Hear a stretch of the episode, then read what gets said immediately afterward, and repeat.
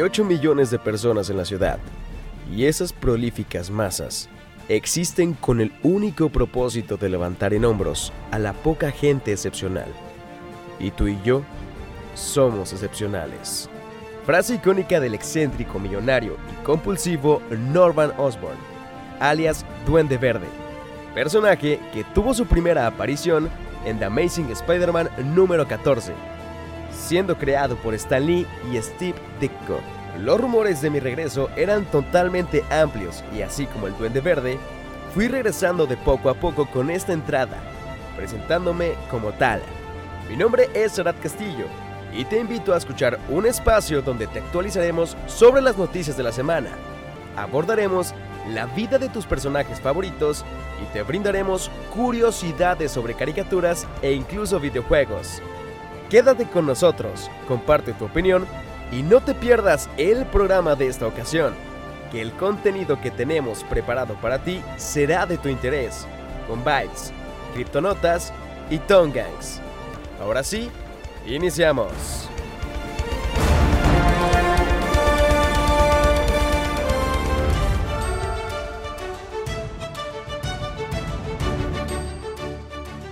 No, no funciona, amigo. Hoy estamos completamente de gala en estas nuevas criptonotas. ¿Qué onda? Mi nombre es Miguel Rábago y junto a mi hermano. Ah, sí, es cierto, junto a mi hermano Jaime Rábago. Pues, como lo podrán notar, estamos en una entrega de premios completamente espectacular. Completamente que sale de nuestras cabezas, no, no andamos leyendo ni nada. No, no, no, no tenemos guion aquí. Aquí es andar de improvisados, así es. Pero antes de dar entrada a los premios, y sus ganadores les platicamos que el programa esta semana está candente y lleno de emociones, puesto que en Tungax tendremos Sakura Card Captor, así es. Anteriormente estuvimos hablando de Ladybug y cazando ahí monstruitos por Hawkmoth. Ahora tenemos a Sakura capturando cartas como si fueran de Yu-Gi-Oh! y Pokémon. Mientras que por otra parte tenemos la guerra entre Xbox y PlayStation por el juego de Gran Turismo 3. Gran Turismo 7. Sí, pero es que tenías que sumarle los otros cuatro. Ah, sí, cierto, me falta la suma. Y ahora que calentamos los motores con las capturas y con las guerras de marcas, pues llegó la hora de entrarle a la segunda edición de los Critic Choice Super Awards del 2022. Muy bien, entonces vamos a empezar con el premio de la crítica cinematográfica. Es uno de los que concede... ¿Qué? Ay, amigo, amigo, no. Aquí lo que quiero dar a entender es que el premio de la crítica cinematográfica es uno de los que se le concede por parte de la Broadcast Film Critics Association en reconocimiento de la excelencia en logros cinematográficos. Y en esta nueva entrega, las secciones y la guerra entre marcas estuvo a todo motor entre Marvel y DC. Como todos los años, ¿no? Pues es que, aunque por ahí está The Boys, tenemos también a Doom Ah, sí, sí, sí. Ah. Lucifer. Ah, se dice. Hombre. Ah, bien, bro. Bueno, como todos los años, en sus respectivas entregas de adelantos con sus proyectos para ver cuál es el más interesante. Y hablando de cosas interesantes, ya tenemos titular de las series con los Critic Choice Super Awards. Sección Mejor Serie de Superhéroes. Ganador, WandaVision. Con vidas suburbanas, idealizadas, los seres superpoderosos Wanda y Vision comienzan a sospechar que nada es lo que parece. Serie que se estrenó el 15 de enero del 2021, dirigida por Matt Chapman. Rivales a quien derrotó de una manera totalmente eh, pues, titánica. Simón, titánica. Eh, Ojo de Halcón, Loki, Lucy, Superman y Lois, Patrulla de la Fatalidad. Ahora sí que WandaVision fue una serie muy buena no al principio, porque estuvo muy aburrida con esos episodios en blanco y negro. Pero poco a poco. Te aseguro, que esos, esos capítulos le dieron el premio. ¿eh? Fue como que, uy, blanco y negro, esto es. No, no, no. Yo creo que lo bueno aquí fue el musical de Agatha. Tal vez es porque estaban dormidos después de la tercera. ¿Cómo estaba capítulo? Y de repente vieron eso y, ¡ay, qué padre! No, o tal vez Quicksilver, que pensaron que era Mephisto. O tal vez que pensaron que era Quicksilver, porque ni siquiera fue Quicksilver. ya sé, estos mutantes. Bueno, por si no lo piensan bien dos veces, quieran o no, estamos hablando de los mutantes en este preciso momento. No hay episodio de Kashania Comics que no hay mutantes. Viéndolo así, qué triste. sí, este es el episodio número 8 y seguimos hablando de los X-Men.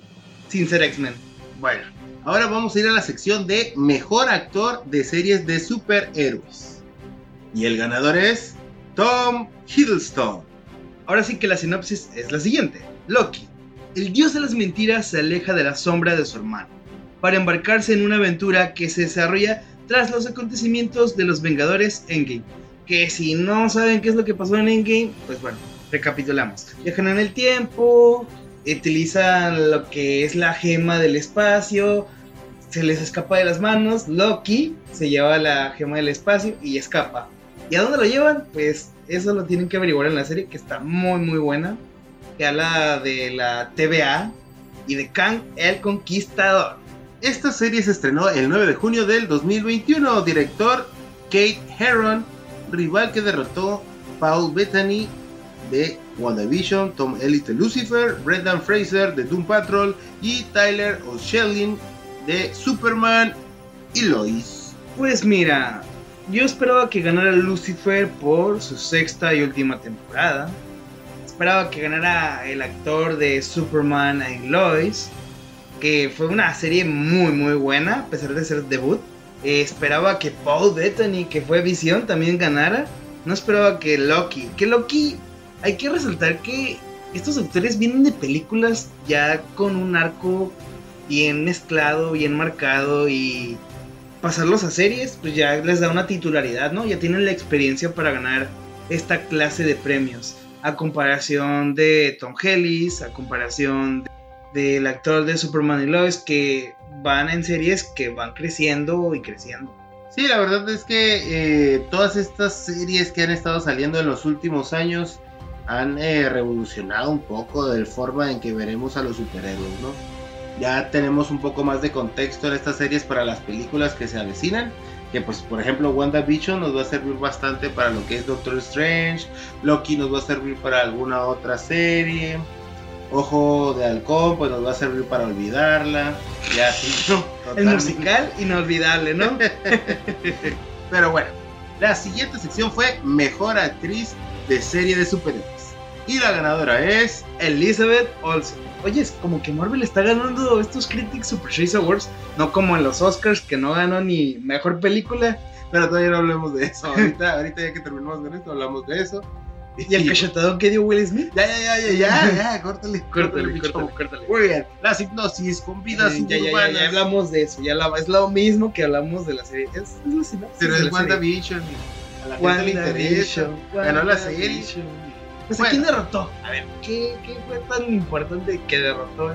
El derrotó a su conciencia. Porque, pues, pobrecita estaba loca, hizo todo. O sea, todos el último fue como que, ay, pobrecita, se quedó sin nada. O sea, tenía de rehenes un chorro de gente. Maldita vieja loca. Seguramente va a ser la mal en Doctor Strange. ¿No More Mutants? No, More. Oh, More Mutants. Porque ahorita ya revivió 20 millones de mutantes la morra. Sí, pero es de los cómics. very Wells. Papas con Pero bueno, ahí, ni sabemos a quién derrotó. Derrotó a Javicia Desley de Batwoman. Pero es que eso ya lo habíamos dicho en el primer programa. Sí, pero pues la gente no sabe, a veces se pierde los programas o no sé. Derrotó a Catherine Hahn de WandaVision, obviamente. Derrotó a Hailey Steinfeld de Ojo de Halcón y a Google Matba de la serie de Loki y a Sofía Di Martino que fue la loca. Muy bien, perfecto. Entonces pasemos a la siguiente sección. Tenemos y nada más y nada menos que al mejor actor de película de superhéroes. Que no lo van a creer que aunque apareció por 15 minutos, él ganó. Andrew Garfield. Ahora que la sinopsis no va dirigida a Spider-Man No Way Home, sino a Amazing Spider-Man. Como la mayoría de los adolescentes de ciudad, Peter Parker está intentando descubrir quién es y cómo ha llegado a ser lo que es. En su viaje para atar los cabos de su pasado, descubre un secreto de su familia y finalmente dará su destino como Spider-Man. Este se estrenó el 15 de diciembre del 2031. No es cierto, fue del 2016. Pero ahí dice 15 de diciembre de 2031. Es que venimos de un futuro distópico. Director John Watts.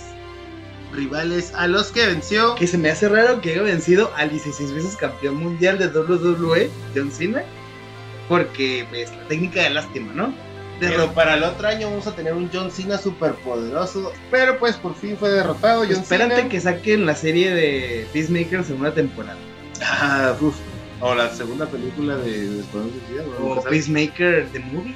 O de Peacemaker, el kryptoniano, nuevo kryptoniano. Eh, Con eso del multiverso ya no, uno no sabe. un John Cena negro. Eh, Idris Elba del Escuadrón Suicida. Tom Holland, Spider-Man No Way Home. Entonces, espérate. Quedamos que no era Will Smith, ¿verdad? Porque si hubiera sido Will Smith, hombre, te doy una cacheta. Obviamente. Bueno, eso todavía no. Eso todavía no, todavía no, todavía no. Ah, ok, tenemos. Derrotó también a Andrew Garfield, Andrew Garfield ¿A derrotó Tom a Andrew Holland? Garfield, a Tom Holland. a Tony Leo. Así que Andrew Garfield, a pesar de que salió 15 minutos en la película, se ganó todo un premio. Ahora pasemos a la mejor actriz de película de superhéroes. Florence Pugh, que fue Yelena Belanova de las películas de Black Widow, de las Widows. No, Sí, ganó Yelena Belanova. no. Sí, yo sé, en el primer episodio, o más Déjame- bien la parte de este episodio, habíamos dicho, no va a ganar, no va a Espera, ganar. espera, espera, la rusa". espera. ¿A quién les ganó? Sea, quiero ver. Mira, Le ganó espera, espera, En serio, vas a decir espérate. que le ganó a? Espérate, una, una peligrosa conspiración relacionada con su A nadie le importa esa película. persigue a Natasha Romanoff, también conocida como Viuda Negra, agente Pero de la otra bien era viuda negra, era como millones de viudas negras, nos dimos cuenta. era la familia Widow. Lo único importante de esa película fue que Fue después de Civil ¿a War. quién le ganó? A Gal Gadot, o sea, espérate, espérate. Y se estrenó el 9 de julio ¡Ya! de 2021. Y fue dirigida por Kate Chartler. ganó a Margot Robbie también. A Gal Gadot. Hijo. A Michelle Yeoh. Y a Zendaya. A Zendaya Hasta que- Zendaya le daba más crédito. ¿Seguro? Sí, desgraciadamente. Pero bueno. Pues ya ganó, ¿verdad? ¿Qué vamos a hacer? ¿qué vamos a Ya su estatuilla o no sé qué voy a hacer. Bueno, Ahora. ahora, el final titular de las series. ¿va? Porque todavía no terminamos de hablar de las series. Mejor villano de serie de superhéroes. Unos creerían, ah, pues va a ser eh, el hermano de Lucifer, que fue eh, Micael. No, fue, fue Catherine Khan de la serie de Wanda Vision. Sí, otro galardonado para la serie, las series del MCU. Oye, pero esos premios sí están vendidos, ¿no? O sea, todo Marvel, hasta ahorita no ha ganado nadie más que Marvel. Espero que haya ganado algo ahí. Es que como Agatha no hay dos, ¿verdad? Muy bien, en el siguiente, pues ya terminamos con las series, ¿verdad? Por fin. Sí, sigue la mejor película de estos. Ay, no, ya Sí, sí, sí, ya sabes cuál es la mejor película. Una nueva edición de los Critics Super Choice Awards ya nos dio los resultados. Spider-Man No Way Home es la mejor película que no pudo ganar los Oscars. Ah, sí, correcto. Ahí tenemos a Spider-Man No Way Home con los tres Spider-Man, con de todos los seis siniestros. Tenemos la muerte de la tía. eh, no pudimos ver la muerte de Zendaya. O sea, todo completamente un error aquí, ¿no? O sea, Fanservice. fan service a todo. ahí, Póngale el service. A mí no me importa. ¿Qué, qué, qué quieres? ¿Qué? ¿Que un árbol sea el seis siniestro? ¿Cómo no? Ahí va. ¿Quién es tu arbolito? ¿Quieres que le enderece los dientes al Electro? Se los enderezo. ¿Quieres un net delgado? Pues eso en la siguiente película. Todavía no me alcanza. ¿Qué, qué, quieres que haga pobre a Spider-Man y le quite toda su fortuna? Ya, y- dinos a quién venció. Te digo la verdad. Te digo la verdad. Primero tenemos que leer la sinopsis. Pero ya lo leíste. No, no, de Spider-Man No Home no la he leído. Tras descubrirse la identidad secreta de Peter Parker, como el hombre araña, la vida del joven se vuelve una locura, ¿no? Eh, Peter decide pedirle ayuda al Doctor Extraño para recuperar su vida, pero algo sale completamente mal y provoca una fractura en el multiverso, lo cual trae los seis siniestros, matanzas y se queda pobre. Esta película se estrenó el 15 de diciembre del 2021, dirigida por John Watts. Y ahora sí, ¿a quién derrotó? A Viuda Negra, Marvel. a Shang-Chi, Marvel. a Escuadrón Suicida. Ma- no, es Bueno. Pero te faltó Eternos también. Ah, La super película, super mega producida de los Eternos. es muy buena película si no te quedas Ya, ya, dormido. ya, por favor. Sí, ya. Y también le ganó. ¿Qué? La Liga de la Justicia de Zack Snyder. ¿Es en serio? No puedo creerlo. No puede ser. Y bueno, ya solamente para cerrar el bloque de las criptonotas, pues hablamos rápidamente de los Oscar. donde vimos mucha acción, ¿no? Bastantes golpes ahí. Mucha violencia. O sea, ya teníamos ahí una pelea de monos casi casi. Híjole. O sea, no porque fueran morenos los dos, sino No, no, porque, es lo más cercano a. bueno, tuvimos a Will Smith golpeando a Chris Rock. No, hubiera, sido, hubiera sido más fácil que le disparara como de hecho. Ahí teníamos a. ¡Órale! Y bueno, dime cuántos premios ganó Spider-Man No Way Home, por favor, estoy completamente. Pues yo te dije que no ganó ninguno, ni siquiera efectos especiales, ni mejor película, no, nada. un panecito que le aventaran ahí. Y pues tómala, que el mejor momento del año en las películas lo gana la liga de Zack Snyder No te creo. y la escena de donde Flash corre a toda velocidad para regresar en el tiempo. Y de esta manera, pues rescatar el día. Esos dos premios ganó el Snyder Cut de la Justice League, ¿verdad? Los cuatro capítulos. ¿Cinco? ¿Cuatro? Seis capítulos. Seis amigo. capítulos. Seis O sea, capítulos. ya vamos a hacer el desmarañando de la Liga de la Justicia de Zack Snyder. ¿Otra vez? Sí, sí. Ah, bueno, pues. eh, Y no, bueno, la otra, donde pudo haber ganado Spider-Man fue la mejor película según los fans, pero tampoco la ganó. Ganó esa cosa llamada Army, quién sabe qué, que también es de Zack Snyder. Imagino que los Zack Snyderianos se pusieron bastante intensos en el Twitter, en modo viejito, donde quieren decir que Batman no debe de ser feliz. Sí, ¿Cómo queda. puede pasar eso? Batman no debe ser feliz. Snyder Cut es lo mejor de dos mundos. Spider-Man No Way Home, puro fanservice. Y el escuadrón de los muertos vivientes es lo de hoy. Oye, sí, o sea, ¿quién ganó el premio a mejor animación? Encanto. Ay, iba, a cantar- la- canción de No se habla de Bruno. ¿Sabes cuántas Está- veces, ¿sabes cuántas veces es- he visto esa película? Cinco ¿Cuántas? veces. Cinco No veces. puedo creer. Amo, es muy No bueno. la he Es- podido ni terminar de Mira, ver. ¿has visto las películas de los X-Men? Mm, ¿Sabes de qué van los X-Men? Sí. Sabes que son mutantes y tienen poderes. Ah, oye, pero qué ridiculez es esa. Como que, ay, miren, tengo poderes. Vas a Colombia y no están así, ¿eh? A mí no me engañan. ¿Cómo que la casa vive? ¿Cómo que la abuelita? Ay, no, es que la abuelita. Ay, no, y como de seguro como Umbrella Academy, no, de seguro. Ay, que no, Vania, no tiene poderes. Ah, ahí sí. Pues. Maribel, Mar- Maribel Guardia, güey. Su superpoder es mantenerse joven, dice. ¿Qué demonios no pasa? No, no, Mara, Marabal, Marabel, Maribel, no me acuerdo cómo se llama, pero es con M. No, pues sí estuvo buena y viste cinco veces. No tiene poderes esta muchacha y quiere descubrir, No tiene pues su poder es buscar a alguien que tenga poderes. que tenga poderes y revierta todo esto. Un mutante que excede el poder, límite y destruye la familia. Bueno, la verdad es que los Mitchell debieron haber ganado. Y bueno, creo que pues eso fue todo lo súper interesante a lo que es el mundo geek. Aparte de la cachetada que le dieron a pobre Kid Rock. ¿no? Tantos memes que hicieron. El. Will Smith utiliza doble cachetada. O sea, es, es, es comedia, amigo. Comedia. Ay, pero en fin. Pero es hora de hablar de los videojuegos. Bueno, es correcto, el día de hoy pues ya hemos terminado con las criptonotas después de ese acalorante e interesante lista de premios que vimos el día de hoy. Pues Pues ganó Marvel. donde Marvel arrasó. Hizo pedazos a cualquier otro, no voy a decir que sí, ¿verdad? Sino a cualquier otro. Y pues bueno, vamos a ir a Bytes, donde los videojuegos Cobran vida. Cobran vida.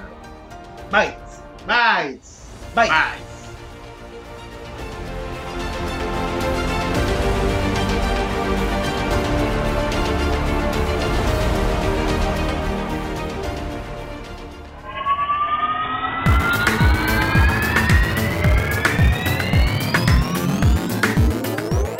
Bienvenidos videogamers a su podcast favorito Cachanilla Comics y sobre todo a tu sección Bytes, donde hablamos de todo este mundo gamer. Me presento, soy tu amigo Alonso Luna, junto a mi amiga a quien le robé la intro. Hola hola, yo soy Alejandra Herrera y juntos estaremos con ustedes durante estos minutos dando las últimas novedades de los videojuegos. Así que empezamos. Ale, pues empezamos con Xbox, a quien a través de una publicación en su cuenta oficial de Twitter, Xbox compartió un breve pero poderoso mensaje que da cuenta de la situación actual en redes sociales en torno a los videojuegos. En él, Xbox invitó a los fans a dejar las comparativas atrás para simplemente disfrutar los títulos y lo que nos ofrecen. La comparación constante entre videojuegos solo te quita tiempo para disfrutar los videojuegos. Este mensaje no surgió así nomás porque sí. En días recientes las comunidades de PlayStation y Xbox se enfrascaron en un duelo en redes sociales tras el lanzamiento de Gran Turismo 7, argumentando que juegos como Forza Horizon 5 y Forza Motorsport 7 son superiores en sus distintos apartados. Pero dejándonos ya de pleitos de quién es mejor, pues bueno, la cercanía entre los lanzamientos de Horizon Forbidden West y Elden Ring sirvió de pretexto para comparar ambos juegos respecto a sus propuestas de mundo abierto, llevando a discusiones en redes donde participaron los fans de Front Software, los de PlayStation y los de Xbox. Sin duda alguna, ambos son excelentes. Pero cambiando un poquitín de tema, tenemos el tema de Halo en las pantallas. Las adaptaciones de live action del videojuego tienen una historial cuanto menos irregular.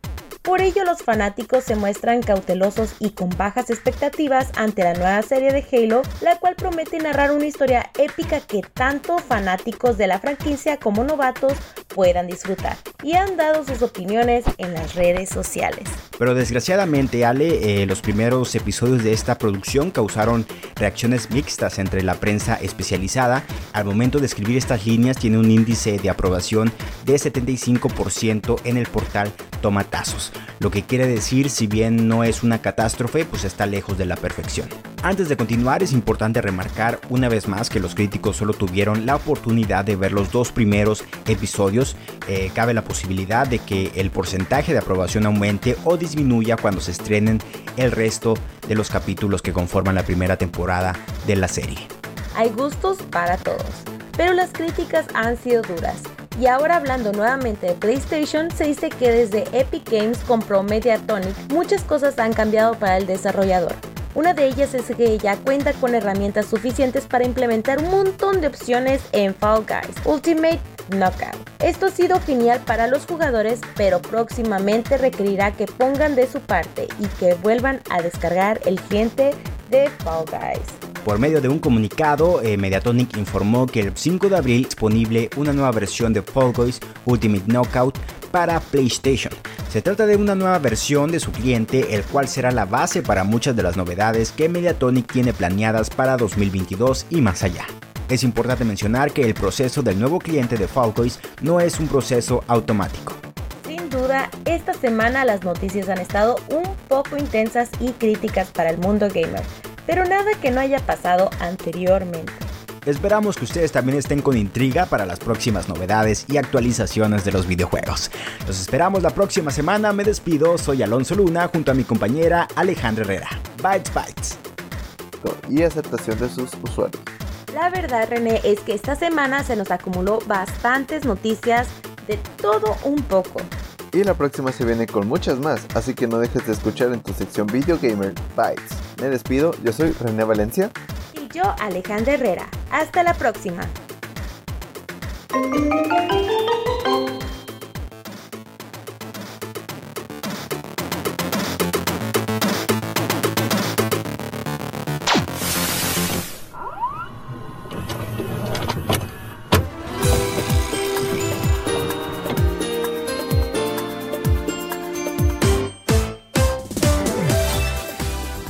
Sean bienvenidos una vez más a una emisión de su sección favorita, Tungax.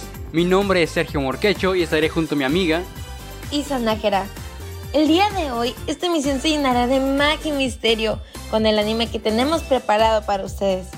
Yo creo que muchos de ustedes lo habrán visto, ya que la neta es un súper clásico. De hecho, en aquellos años donde casi únicamente se miraba la televisión, la pasaban en Canal 5 junto a otros buenos clásicos. Ya sé, ¿no? Ay, no, me hace sentir súper viejita. Pero ya, para no dejarles con la duda, nos referimos al clásico anime Sakura Card Captor. Que aquí entre nos, yo era requete fan, la neta. Ese anime sin mentir me lo he visto como unas 5 veces. Y no te culpo, la verdad es que es un buen anime. Pero bueno, regresemos con el episodio. Sakura Card Captor tuvo su adaptación, la cual fue dirigida por Mori Asaka a partir del manga original escrito e ilustrado por el grupo mangaka de Club. En este baño anime seguimos las aventuras de Sakura Kinomo, una niña de 10 años que vive con su padre y su hermano. La historia comienza cuando Sakura abre un extraño libro llamado The Cloud y libera accidentalmente todas las cartas que este contenía. Sakura deberá pasar grandes apuros para sellar todas las cartas, pero todo será un poco más fácil con ayuda de sus amigos Tomoyo, Shaoran y Kero, que ahora en adelante vivirán grandes aventuras para lograr sus objetivos. Atrapar todas las cartas Cloud. La historia del manga fue adaptada a una serie de anime producida por Madhouse que comenzó a ser emitida en Japón desde el 7 de abril de 1998 hasta el 21 de marzo del 2000 por la cadena televisiva NHK, llegando a su final con un total de 70 episodios. La verdad que este anime marcó la infancia de muchos de nosotros y hasta la fecha todos los personajes que no puedes evitar encariñarte con ellos. Ya sé, hablando de, me gustaría comenzar a platicarles sobre estos bellos y hermosísimos personajes. Comenzando con la de nuestra hermosa protagonista Sakura Kinomoto. Comienza siendo una niña de 10 años que vive en la ciudad de Tomoeda. Es una niña muy alegre, muy divertida, muy atlética, optimista y cariñosa con sus seres queridos. Aunque parece una chica muy tierna, realmente es una chica muy fuerte, ya que a lo largo de la serie podemos verla enfrentando innumerables problemas y situaciones sumamente complicadas.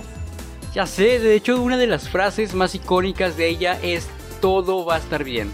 Que lo sé, suena un poco muy simple. Esta frase ha sido de gran ayuda innombrables veces en cada una de las misiones, ayudando no solo a Sakura a tomar valor y enfrentar las diversas situaciones, sino motivando a sus amigos. El carácter optimista y confiable de Sakura le permite ser amable y amigable con todas las personas, siendo así que la serie se enfoca en las amistades que hace con distintas personas, ya sean extraños, conocidos o rivales. Podemos identificar a Sakura en el anime por su cabello corto de color castaño claro, sus grandes ojos verdes y por lo general la vemos utilizando su uniforme de la escuela primaria Tomoeda. Aunque esto es algo que me encanta del anime porque siempre que Sakura va a sus misiones podemos verla con trajes hermosos y súper únicos. Creo que no hay ningún traje que se repita a lo largo del anime. Y esto es porque su amiga Tomoyo siempre le confecciona los trajes con mucho, mucho amor. De hecho, un pequeño dato curioso que nos comentan en la serie es que en el arco argumental de la captura de las cartas, los comentarios de Kero daban a entender que los poderes mágicos y las habilidades de Sakura se fortalecían e incrementaban a niveles más altos según capturaba más cartas y tenía muchas más batallas. Muy por el contrario, en la segunda mitad de la serie, la falta de la experiencia de Sakura es notoria, ya que siempre desfallecía tras convertir las cartas. Durante el arco de Clear Cards, el poder mágico de Sakura crece enormemente sin que ella mismo lo note, pudiendo crear inconscientemente las Clear Cards como una manifestación de sus pensamientos y su magia. Ariel informó hacia ahora Lee de la poderosa magia de Sakura, que el gran poder traerá gran infelicidad a su dueño. Algo curioso de Sakura, que podemos ir viendo desde los primeros capítulos hasta la nueva temporada de Clear Cards, es que Sakura tiene la capacidad de ver eventos futuros a través de sus sueños. Esto incluye el juicio final y su encuentro con varios personajes a lo largo de la serie. Además, en el manga Sakura tiene sueños sobre un pasado distante al suyo, incluyendo el día en el que Chloe Red falleció. Otro personaje del que le queremos hablar y estoy súper segura que fue el crush de muchísimas de nosotras, la neta, incluyéndome, es de Shaoran Lee. Al inicio de la serie nos lo plasma como un niño que ha sido transferido de Hong Kong. Al principio parece un niño serio, solitario, de carácter fuerte, nada simpático, enojón y hasta podríamos decir que un poco pretencioso. Pero poco a poco podemos ver cómo realmente es. Resulta ser un chico tímido, observador, amable, lindo, atento, protector, noble, valiente y comprensivo, llegando a ser de los personajes más queridos de la serie. Ay, lo sé. ¿Cómo olvidar todos los suspiros que me sacó? Podemos identificar a Chabaran en la serie por su cabello castaño, sus hermosos y grandes ojos marrones y su uniforme escolar. Pero siempre que sale una misión, podemos verlo usando ese hermoso traje estilo chino de color verde que tiene. La neta a mí me encantaba, era uno de mis trajes favoritos de la serie. Shaoran, al igual que Sakura, usa la magia ya que tanto él como su familia es descendiente del gran mago Clow Red. Debido a esto, a Shaoran se le otorgó la misión y la responsabilidad de viajar a Japón para recuperar todas las cartas Clow. La verdad, me encantaría hablar de más personajes como Tomoyo, Yukito, hasta Meilin, pero nos tomaría todo el día. Que no nos molesta, ¿no? Pero no se puede. Pero de lo que sí podemos hablar es de los datos curiosos de esta serie. Uno muy interesante que al menos yo no sabía es que en América del Norte esa serie fue adaptada por una empresa canadiense en Elvana, cambiándole el título a, a Card Captors. Varios cambios se hicieron en el anime, entre ellos moderar ciertos aspectos de la trama. Banda sonora, relaciones entre personajes, nombres de los mismos, etc. De hecho, todo se hizo de tal manera que la serie fue orientada más al público masculino. Para ello, agregando que Lee era el protagonista. De los 70 episodios solo salieron a la luz 39, aunque ya tenían el resto de los capítulos doblados. Esta versión causó mucha controversia entre los fans, así como descontento, y aunque con el tratamiento de censura, Car Captors fue tema polémico en especial en lo que respecta a la mercadotecnia, debido a que ciertos padres de familia señalaron presuntas similitudes entre cartas Cloud con las cartas de Tarot, según lo cual la serie pretendía promover la práctica de la brujería o el, oculturismo, por lo cual la serie no tuvo tanto éxito en los Estados Unidos. Otra curiosidad es que Chaoran sentía una especial atracción por Yukito, el Aigo del hermano mayor de Sakura. Sin embargo, no era porque le gustara o lo quería, solo se sentía atraído por la magia que poseía. Una curiosidad pequeñita, pero quizás que muchos no sabían, es que la querida prima de Shaoran, Mei Ling, en el manga no existe. Para muchos fue una sorpresa, pero realmente este personaje fue introducido al anime para fungir como antagonista y rival de Sakura por el amor de Chaora. Y por último, el nombre y la aparición de Kero como Kerberos está basado en Cerberus, el guardián de las puertas de Hades en la mitología griega. Ay no, la verdad que este anime me llena de mucha nostalgia, muchos recuerdos. Fue de los primeros animes que me vi y me acuerdo que yo era súper fan, me súper traumé con todos los personajes. Pero bueno, lamentablemente hemos llegado al final de esta sesión de Tungas. Mi nombre es Isana Jera. Y yo soy Sergio Morquecho. Espero que puedan escucharnos la próxima semana. Solo aquí donde las caricaturas y la magia cobran vida. Bye bye.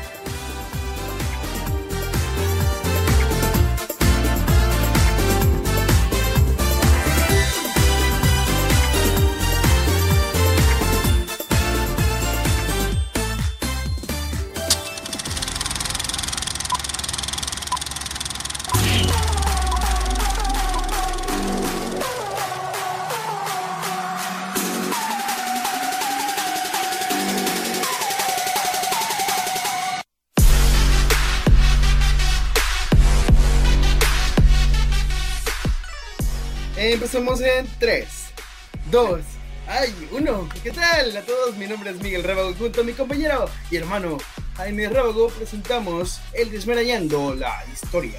Es correcto, en esta ocasión tenemos un Desmarañando la Historia eh, especial. Esto nunca lo habíamos hecho en vivo. Eh, es, la, es la primera vez. Sí, esto en celebración al 83 aniversario del Caballero Oscuro y también al 32 aniversario desde la primera aparición de las películas de las TMNT, Tortugas Ninja Mutante Adolescentes. Es correcto. Si quieres, ve eh, dando ahí una impresión de por qué es desmarañando la historia. No, no, no. bueno, sí, y luego las universidades. Y luego, sí, sí. Voy a empezar a la compartir. Sí, sí, tú empiezas la compartición. Pues bueno, hace un momento estuvimos hablándoles en Cachanilla Comics Ilimitado que eh, estamos celebrando Batman y su aniversario. Tortugas Ninja y su aniversario todo desde sus inicios, primer número y inicios de películas. Esa película noventera en donde vimos a las tortugas acá muy muy padres. y El Caballero Oscuro en su primera edición de Detective Comics. Ahora bien, mi hermano creó este guion, aquí bien padre, así como pueden, yo también puedo avergonzarlos. Oye, pero si me gusta. Ah, ¿sí le ibas a ocupar? Bueno, para eso tenemos esto de aquí también. Y esto. Es correcto, en esta ocasión tenemos nada más y nada menos que a las Tortugas Ninja y a Batman en un crossover. crossover donde van a pelear o no van a pelear. Bueno, recuerden de qué va Desmarañando la Historia. Desmarañando la Historia es un espacio donde les explicamos qué es lo que nos gustó, qué es lo que no nos gustó de las series, películas, cómics, videojuegos. Y a través de eso darles como nuestra experiencia. Después de eso pasamos al lado del spoiler, vaya. Una vez que aclaramos los puntos que nos gustaron y no nos gustaron de la entrega, vamos al spoiler, vamos desenganchando ahí los puntos importantes, eh, qué es lo que pasa, qué personajes aparecen, qué va sucediendo a lo largo de esta historia. Recuerden que pueden escuchar este y otros desvanayando la historia de la cuarta temporada en Cachanilla Comics, el podcast, en Spotify, en Apple Podcasts, en Anchor y bueno, mm, también ver las noticias en Cachanilla Comics Radio en Facebook e Instagram. Siempre aventándote los goles, ¿no? Un Sí, clásico. Eh, es correcto. Bueno, entonces, eh, como quedamos desmañando la historia hoy por primera vez en vivo. Digo, no lo teníamos planeado, la verdad. No, algo no, que se me ocurrió no es ahorita. que de estamos listos minuto. para esto, pero bueno, Acabo de terminar un video ahí con eh, Cachanilla Colección Limitado. que presentando las novedades, hablando del aniversario, pero en esta ocasión vamos a hablar de Batman, las Tortugas Ninja, el primer volumen, que pues está guiado por eh, James Tynion, número 4, y pues es el, el principal, ¿no? Ahí, ah, mira, ahí. Fre- Freddy Williams 2, segundo, y Jeremy Caldwell. Muy bien, dibujante y eh, colorista. ¿Qué tal amigos? Buenas noches, buenas noches. Buenas noches a todos. Para seguir creciendo con estas dinámicas en vivos, compártanos, comenten, reaccionen y bueno, continuemos con lo que es el programa. Ahora sí que iniciamos con crossovers titánicos, multidimensionales y la verdad esta historia en lo personal me gustó. Si tú no conoces ni Batman ni Tortugas Ninja, este es un buen momento para entrarle al mundo de estas dos marcas totalmente distintas, uno que es de Camite de la editorial y otro que es de la editorial de DC Comics. Te vas a entretener, te vas a vas a decir, ah, oye, yo quiero saber un poquito más de quiénes son o cómo son y en qué consiste cada uno de sus roles. Es correcto. Bueno, pues entonces vamos a darle, ¿no? Como les habíamos comentado anteriormente, Batman hoy cumple 83 años de aniversario, después de que salió en el 30 de marzo en eh, Detective Comics número 27. Y también eh, las Tortugas Ninja cumplen 32 años. Desde su primera aparición en las películas. Es correcto. Y bueno, eh, el primer gran crossover donde las tortugas ninja se juntaron con Batman. Aquí yo los conseguí en inglés Y aquí yo los conseguí en español. en un solo tomo. Muy bien. eh, bueno, vamos a hablar un poco sobre el tema. Ok, ¿Lo vas a abrir después de tanto tiempo? No, pues, me tocaba abrirlo. Híjole. Hasta Ok. a mí me duele. Hasta a mí me duele porque es completamente nuevo el toque. Ujú, Como les comentamos, este es el eh, primer crossover que tienen las Tortugas Ninja con Batman. Dos grandes franquicias que pues a lo largo del tiempo se han ido posicionando. Que han ido creciendo, que han ido agregando y entrañándonos con sus personajes. Miguel Ángelo, el divertido. Leonardo, el líder del equipo. Donatello, el chico geek. Y claro, no olvidemos a Rafaelo, el chico explosivo. Es correcto. Parece anime. Pero bueno, genérico. genérico. De hecho, pues ya sabemos, ¿no? Las Tortugas Ninja nacieron de un chiste creado por Kevin Esman y Peter Laird, que pues se basaron en cómics como Daredevil, Ronin y algunos otros. Ya saben, mezclaron lo que son adolescentes, mutantes, ninjas y pues tortugas porque se le hizo chistoso. Y la pizza. Todo en una licuadora y vámonos, ahí es donde va, ¿no? Y pues del otro lado tenemos a Batman, nacido en 1939 como un justiciero, ¿no? Una persona sin ningún tipo de poder que iba, eh, pues, ahora sí que cuidando Gotham City. Siendo un vigilante que a lo largo de los años también ha traído personajes entrañables como Ricardo Tapia, que es el primer Robin, el más maduro de todos los Robin, entre comillas. Luego también tenemos el chico explosivo, que es Jason Todd, el palancas locas Todd. Luego tenemos al olvidado de Tim Drake, que también es un chico completamente geek. Eh, tenemos a Stephanie Brown y Bolita de Odio. Sí, es correcto, que es Damian Wayne. Y bueno, tenemos nada más y nada menos que a las tortugas ninja viajando en un portal interdimensional. Ya saben, ahí está Crank, está ahí sin querer queriendo, llegando a Gotham City. Llegan no nada más las tortugas ninja con Splinter, también llega Destructor y el clan del pie. Y ahora sí que las cosas se ponen muy, muy, muy feas para dominar lo que es la ciudad gótica. Es correcto, las tortugas ninja tienen eh, un duelo primero contra Killer Croc. Como ya sabemos, ¿no? Killer Croc, un asesino, un mataniños allí que vive en las alcantarillas, las tortugas ninja, ah, caray, esto no es Nueva York. ¿Por qué no se ve animado? ¿Por qué no se puede derrotar con un simple chiste? Y ahí de repente escuchan un, ay, nomás una mordidita, hombre, no, no va a pasar nada. No va a pasar nada. Tienen un duelo ahí entre... Eh... Al cabo es que son las alcantarillas y nadie ve. es correcto.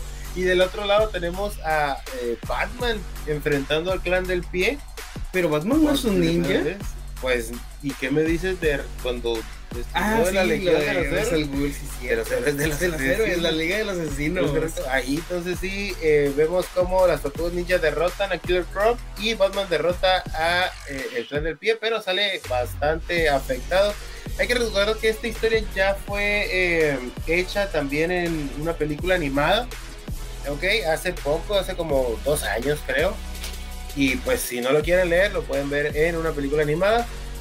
Y además de que han sacado eh, este primer tomo, han sacado otros dos volúmenes. Tan famoso ha sido el crossover que no solo ha sido recapitulado en figuras, también en serie, en película animada y finalmente otras dos partes de esta historia. Es que como te digo, la verdad tener a dos potencias en una sola historia, pues bastante bueno, ¿no? Potencias mundiales, vaya. Y ahora sí, después de que las tortugas ninja derrotaron a Killer Croc y Batman al clan del pie, tienen el primer duelo entre ellos dos. Bueno, entre el cuarteto y Batman. Que aquí es donde vemos cómo es que estas jóvenes tortugas aún siguen siendo jóvenes. Adolescentes, ¿no? Sí, y ya el Caballero Oscuro ya tiene un largo recorrido, ya ha enfrentado los villanos de siempre una y otra vez, está al nivel de los dioses y bueno, fácilmente derrota a las tortugas ninja. Sí, la verdad que eh, se ven bastante eh, nuevas las tortugas ninja, eh, pero sin embargo al último terminan juntándose, platicando. Ahí es donde vemos que Russell Ghul se une a Destructor. Todo esto para ver cómo sacarle jugo a lo que es el mutágeno, ¿no? Literal, quiere sacarle jugo porque quiere experimentar con el mutágeno y desarrollar sus propios experimentos ahí, medio extraños, medio fantasiosos, que uno diría, ah, caray, esto hasta parece que sale de un cómic. Es correcto. Batman se porta de una manera demasiado grosera con las tortugas ninja. Él no quiere hacer equipo. Para empezar, ¿ustedes quiénes son? ¿no? ¿Qué quieren aquí? ¿Por qué son verdes? Ah, para empezar, ¿qué, qué, por qué es una tortuga ahí parada ahí? Sí, porque habla. Deja tú. ¿Quién demonios las va a conocer? Porque traen un antifaz, o sea. Sí. Uy. Oye, si traen armas, o sea, son violentas estas tortugas. Disculpe, señor tortuga. Como Superman, ¿no? Que trae sus lentes ahí. Que dice, ah, caray, Clark Kent. No, es Superman. No, es Superman. ¿No ves mi rolito? Dice. Sí, sí, ahí está el rolito de, bueno, de niño bueno. Eh, se ha portado muy mal en eso. Pues Rafael, como siempre, decide irse. Se aleja del equipo, empieza a caminar. ¿A quién me recuerda? O sea, este, para este punto Damien también desconfiaba de las tortugas. Ah, pues claro. ¿Quién no va a desconfiar de las tortugas? Digo, porque son verdes.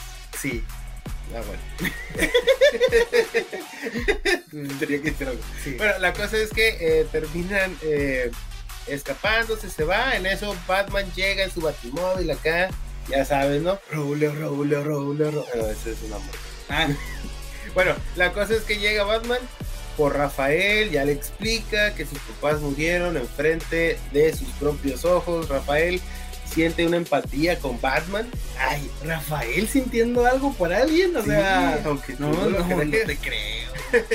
La verdad que eh, se siente bastante bueno. Como les digo, esta historia está llena de fanservice.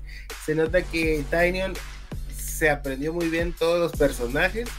Y oye, Queríamos ver ese enfrentamiento entre Splinter y entre Batman. ¿Quién no quería ver ese enfrentamiento? No sucede. no sucede en esta ocasión. Eh, en lo que va la historia, llega eh, Casey Jones abriendo otra vez un portal. Le pegan una golpiza, termina. Porque Stephen Hammer fue en la segunda película de las Tortugas Ninja. Casey Jones, ahora. bueno, la cosa es que se termina escapando. amargos, ¿no? se termina escapando del clan del pie.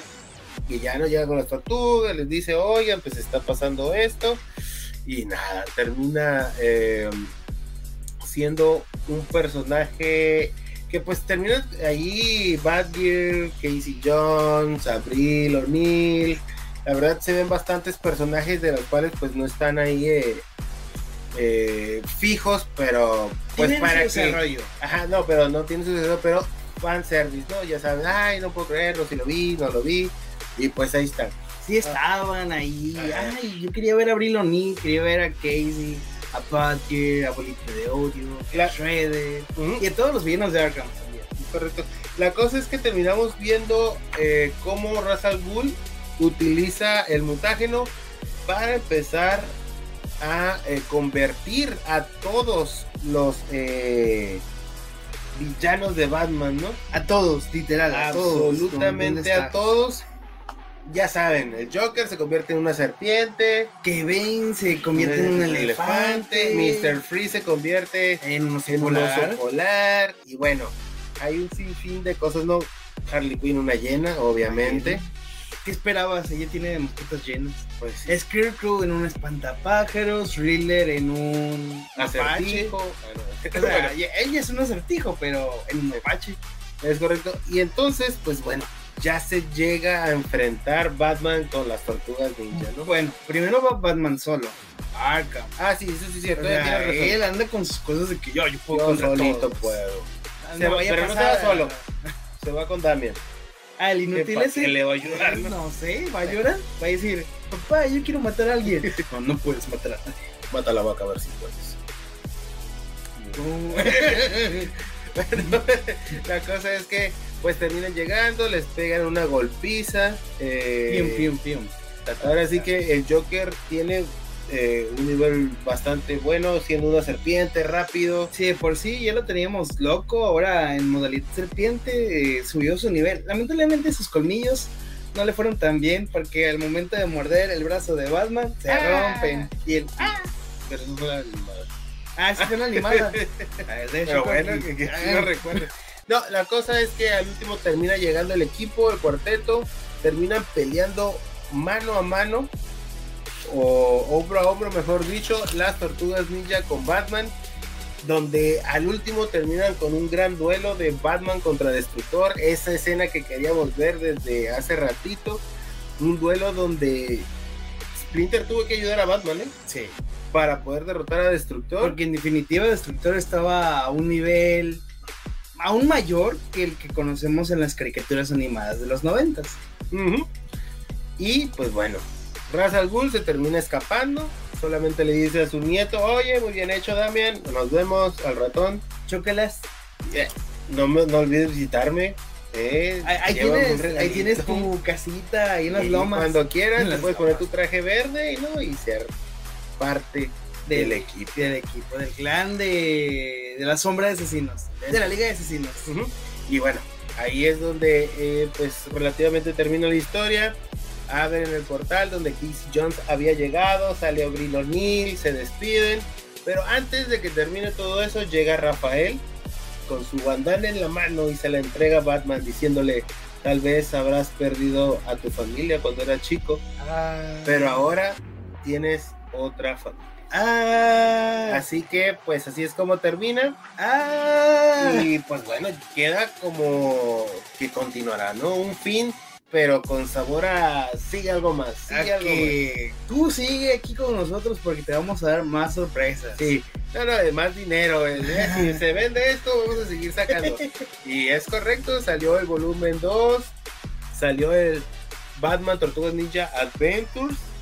Que ese es de Nickelodeon. Ajá, y ya en el 3, donde ahora sí que se vuelven locos y sacan el Crisis en Tierras Infinitas, pero los Tortugas Ninja y Batman. Donde Y se fusiona, donde se fusiona Nightwing con Leonardo, se fusiona. ¿Qué clase de amalgama es esto? Sí, ya sé. La, la verdad, mira, así creo que vamos a empezar a hacer algunas historias así rápidas como las que hicimos ahora. Claro. Probablemente vamos a hablar de las demás sagas de Batman, Tortugas Ninja. O tal vez no, o tal vez no. Sí, No, tal vez no, no, tampoco digo. prometamos mucho. No, no, no, hay que prometer. Está quedando grabado, no puedes editar. No, ya sí se va a quedar. ¿eh? Sí, ya, así. Yo nomás le pongo música de fondo y vámonos. bueno, Pero una de las cosas muy importantes que me gustó esta historia es esa escena cómica donde compran pizza y Damian dice, ay, yo también quiero pizza. Y Batman le da un pedazo de pizza. Y dices, ah, ok. Detrás de toda esa madurez que tiene Damian, él sigue también siendo un niño. Y nos damos cuenta de que va a ir creciendo con el paso de estos números esa mm, pues, habilidad social con las tortugas ninja. Y qué raro que hable con tortugas verdes. sí, pues espera, mira. Si su máximo enemigo es el Joker, que es un payaso. ¿Que no era Harley Quinn en la serie? Su máximo Ah, rival. Damian, dices tú, pues Sí. Esta portada me gustó mucho porque salen todos los enemigos saliendo de Arkham. Tenemos al Destructor allá afuera. Y pues ya por último, ¿no? Tenemos este duelo donde Batman y las dos villas se enfrentan a Destructor y Ra's al Ghul. La verdad me gustó bastante la historia. Me ha gustado bastante las demás historias. La verdad todas me han fascinado. La que me hace falta leer bien bien es la tercera, La donde entrega. Y no, no me ha tocado leerla todavía, Pero pero, ahí la tenemos. Mira, la prim- el primer volumen y el segundo volumen estuvieron espectaculares. Sí, así que eh, se lo recomiendo. Si no lo tienen, pídanlo en Cachanilla Comics. Ya saben, patrocinador de Cachanilla Comics. Cachanilla Comics es patrocinador de Cachanilla Comics. Qué curioso, qué chistoso, qué padre. y bueno, eh, creo que hemos llegado al final de esta edición. Muchas gracias por haber estado con nosotros. edición. Hay que dejarlo como si fuéramos a terminar el podcast. Pero, ¿que sí? Sí, Sí, para que no te batalles tanto. Ajá, mira. ¿a quién le vamos a pasar los micrófonos esta semana? La neta, la neta, ni yo sé qué le vamos a pasar. Muy. Así que voy a decir dos nombres. Y pues pasamos los micrófonos, ya sea a Arad Castillo o Alonso Lola. Muy bien, perfecto. Pues muchas gracias por haber estado con nosotros. Pero espera. Y recuerden, esta sección fue llamada Explican su historia. con nuestro traductor en latín. en latín, pero ¿qué, dijo? Ah, ¿Quieres que la vuelva a poner? Sí, por favor. Sí. Explican su historia. Expliquen su historia. Muy bien, no Oye, es que voy a meterme clases de latín. Ya no sirve de nada ese lenguaje. Pero bueno, entonces, ah, hemos llegado a su fin. Muchas gracias por haber estado con nosotros. Mi nombre Y- es Miguel Rábago Y el mío es Jaime Rábago. Y, y, esto es Viendo la historia. Es correcto, desmayando la historia. Bye.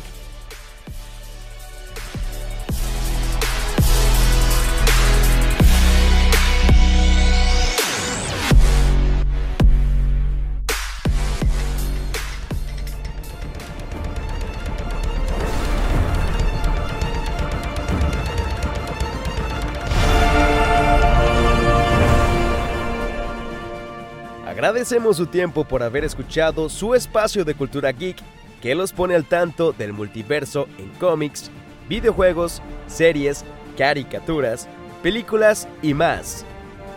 Si te llegaste a perder algún episodio de la temporada, puedes visitar el canal de Cachanilla Comics Radio en Facebook e Instagram. Y para retomar tu programación habitual, diríjanse a Spotify como Cachanilla Comics el podcast. Mi nombre es Rat Castillo. Nos vemos hasta la próxima.